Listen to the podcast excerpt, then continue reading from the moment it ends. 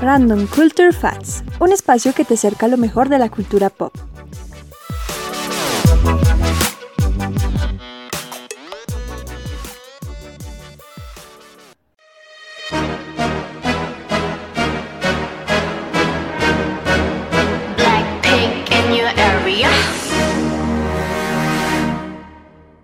Todos, bienvenidos a este nuevo episodio de Random Music Facts. En el capítulo de hoy quiero hablarles del maravilloso poder que tienen las bandas de K-pop en el mundo. Vemos que siempre dominan las listas musicales, en YouTube siempre baten récords y en Twitter siempre los fandoms hacen tendencia a sus bandas. El caso más reciente es el de BTS, en donde hace poco sacaron su sencillo Dynamite en YouTube la semana pasada.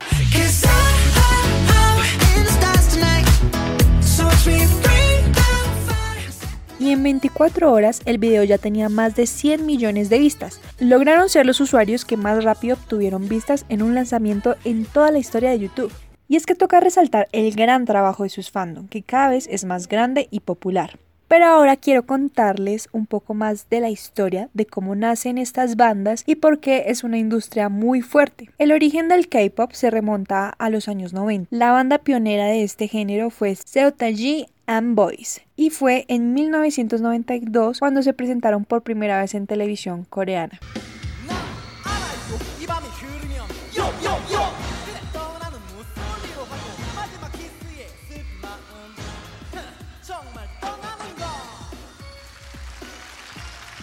Pero antes quiero resaltar algo. Las canciones y agrupaciones antes en Corea del Sur eran prácticamente healthy songs, que eran canciones promovidas por el gobierno coreano. 好心。Bajo el mando de Park Chun-hee, que fue un dictador del país que fue asesinado en 1979. En su tiempo, el gobierno controlaba la televisión y se hacían concursos musicales. Habían solo tres organismos de radio y televisión, por lo que cuando Seo Taiji y Boy se presentaron por primera vez en televisión coreana, su presentación fue muy innovadora para el momento, ya que incluía coreografías, rap, música moderna y muchísimo más global.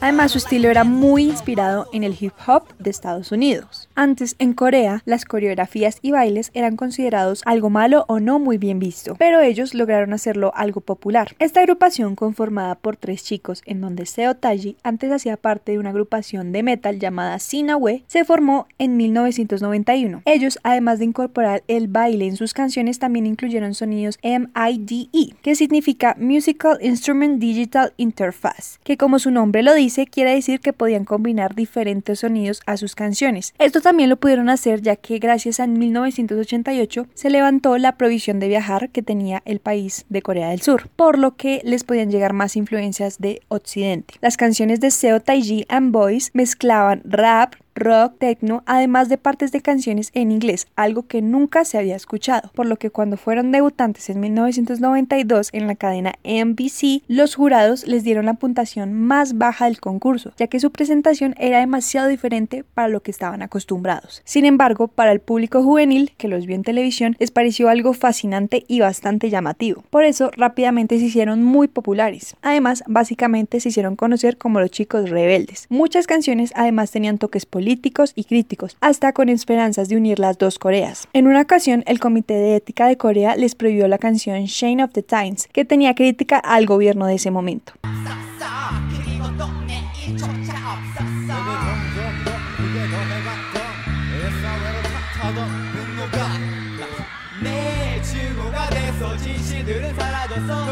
Su influencia fue tan grande que pudieron hacer tours en Japón, China y Estados Unidos por lo que el inicio de esta banda significó el origen del K-Pop como lo conocemos hoy en día.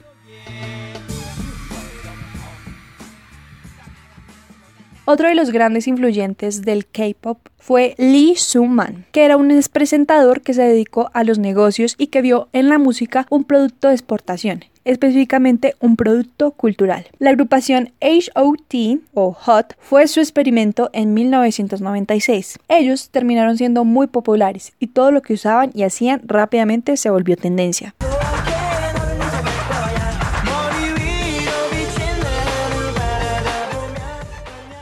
Algo que curiosamente ayudaría al K-pop fue la crisis financiera de Asia en 1997, pues el gobierno vio que las agrupaciones y la música estaban generando enormes ganancias. Por eso decidieron que la cultura sería la nueva industria de exportación. En 1999 aprobaron una ley para promover eso. El 1% del presupuesto del Estado sería para la cultura. Entre las empresas que aprovecharon esto estaba SM Entertainment, formada en 1995, JYP Entertainment, formada en 1996, y YG Entertainment, formada en 1997. Fue fundada por Yang Yoon Son, miembro de Seo Taiji and Boys, la banda que hizo muy popular el K-pop. Estas empresas son las pioneras de lo que hoy conocemos como K-pop y en Corea como los idol groups.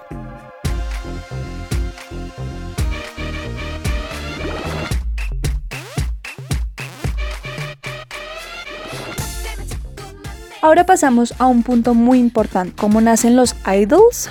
Pues resulta que por eso son muy importantes las agencias, ya que son las que se encargan de formar a los futuros idols. Resulta que para que nazca un idol se necesitan muchísimos años de preparación. En primer lugar, las agencias hacen audiciones en donde seleccionan a jóvenes que tengan bastante potencial, ya sea en canto, baile, rapeo y actuación, ya que necesitan personas a las que les puedan sacar lo mejor de sus talentos. Por eso, en la actualidad, en Corea se han hecho muy populares las escuelas que preparan a niños o jóvenes para esta audiciones. Incluso en un reportaje que hizo la BBC que se llama La Ola Coreana, mencionan que hay padres que pagan 500 dólares al mes para que estas escuelas preparen a sus hijos. Hasta hay universidades que ofrecen clases para ser idols. Algo fundamental es que a las agencias claramente les importa la edad, por lo que cuando hacen audiciones la gran mayoría pide tener entre 15 a 20 años para entrar a la agencia, incluso menos edad. Ya luego cuando son seleccionados y cuando pasan por varios filtros que hacen las agencias, los seleccionados pasan por un recorrido bastante exigente que puede tomar muchísimo tiempo. Hay veces que tardan nueve años en debutar.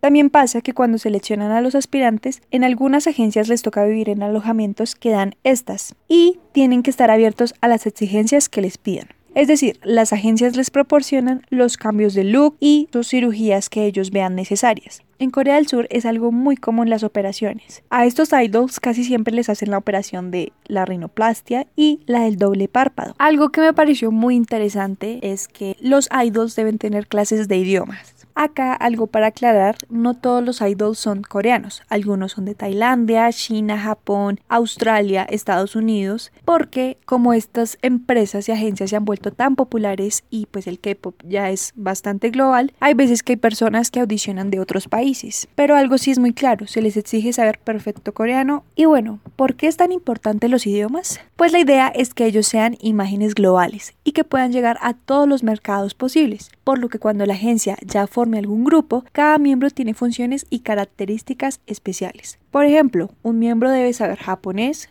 otro mandarín, otro inglés y así sucesivamente. Esto lo hacen para que cuando estén en giras puedan comunicarse y sentirse cercanos al país que visiten. Así ganan cariño de sus fans y además en giras pueden cantar las versiones de esos idiomas. Por eso cuando vemos las entrevistas de BTS en Estados Unidos vemos que casi siempre solo es uno el que habla. Kids not going to school so they can see you play. 오늘 학교에 못 와서 어, 오늘 학교 가서 우리 모, 공연하는 못 보는 친구들에게. 아, so sad. Watch, watch TV, please.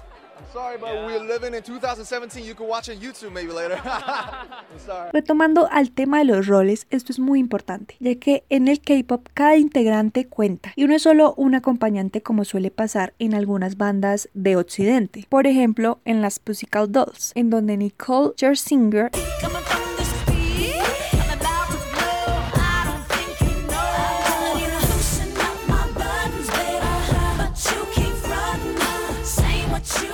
siempre era la que cantaba y destacaba respecto a las otras chicas. Las demás solo hacían coros y bailaban como acompañantes. Por eso también terminaron separándose. Acá, en las idol bands, cada miembro tiene un papel. Uno puede ser el bailarín principal, otro el rapero principal, otro la voz principal, otro el líder y así. Además, ellos deben ser muy carismáticos, deben tener personalidades que destaquen y también poder ser queridos muy fácilmente por los fans. Aunque bueno, a veces sale muy natural, ¿no? No todo tiene que ser como tan hecho. Hablando también de las prohibiciones y algo que les exigen en las agencias, es que en su mayoría los idols no pueden tener relaciones amorosas de manera pública. No, we got, Are you looking? We got armies. We got like thousands of girlfriends today in here at Microsoft Arena, so we don't worry. No need to worry. Y tampoco deben tener escándalos o estar involucrados en algunos de estos, ya que tienen contratos y pues tienen que cumplirse. Hablando un poco del lado musical, quiero resaltar que los videos son muy importantes en el K-pop. En primer lugar, tienen muchísima producción y son los que incluyen las famosas coreografías. Por eso también son muy virales. Por ejemplo, el video de I Got a Boy The Girl Generation.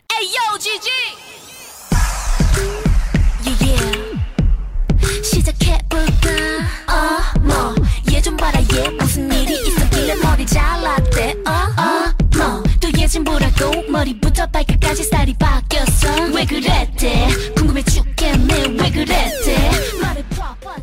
Fue el más visto de YouTube en 2013, ganándole a Lady Gaga o a Beyoncé. Y ni hablar de los de Blackpink o BTS que baten siempre los récords, como les decía al inicio de este podcast. Hablando de las canciones, en el video documental Explain It de Netflix, que hay un episodio fundamental que hablan del K-pop que se los recomiendo. En este documental, un experto en K-pop dice que casi todas las canciones las escriben compositores extranjeros de Suecia y Estados Unidos en su mayoría. Por ejemplo, en la canción de Red Flavor de Red Velvet de 2017.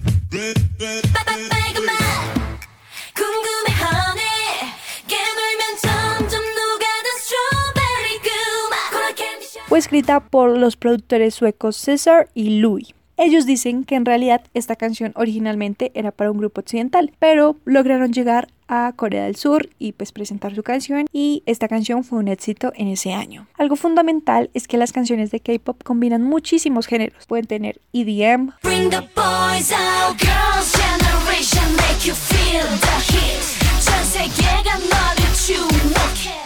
pop,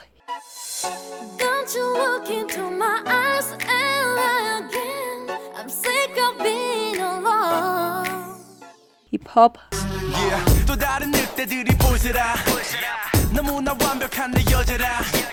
rock.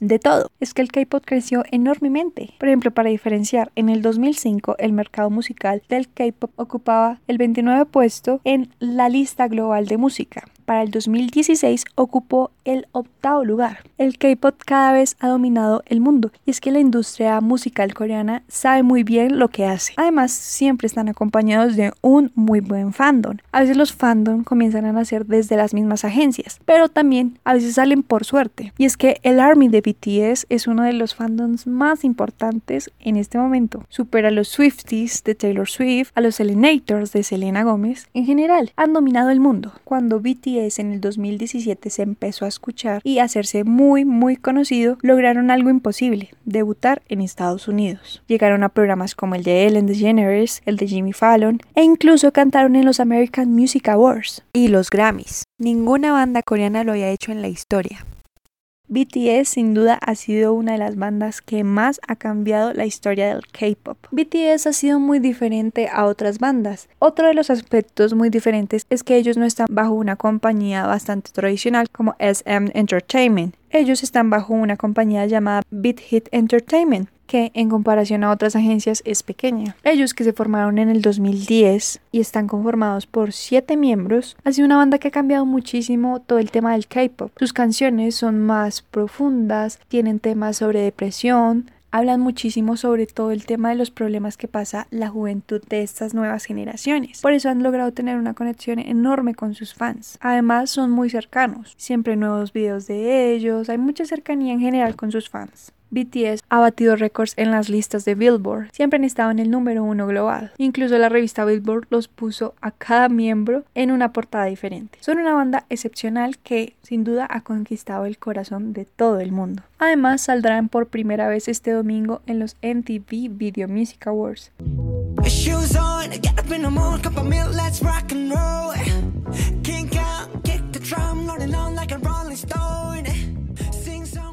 No hay que negar la realidad de que el K-Pop ha cambiado la industria musical y que ha redefinido muchísimas cosas de cómo funciona esta. La industria musical en Corea ha llegado a valer 4.7 mil millones de dólares según Bloomberg, comparada con los 5.7 mil millones de dólares del Reino Unido que ha sido mucho más longeva y consistente, por lo que el K-Pop ha demostrado que es una gran industria que se ha vuelto una de las más rentables en todo el mundo. Así que espero pues les haya gustado muchísimo este nuevo episodio y también que pues se animen a escuchar un poco de este género musical. Y recuerden seguirme en mis redes sociales, me encuentran como Random Music Facts en Instagram y Twitter. Y por supuesto en Spotify les estaré compartiendo una playlist con lo mejor del K-Pop. Nos escucharemos en una próxima ocasión. Bye bye.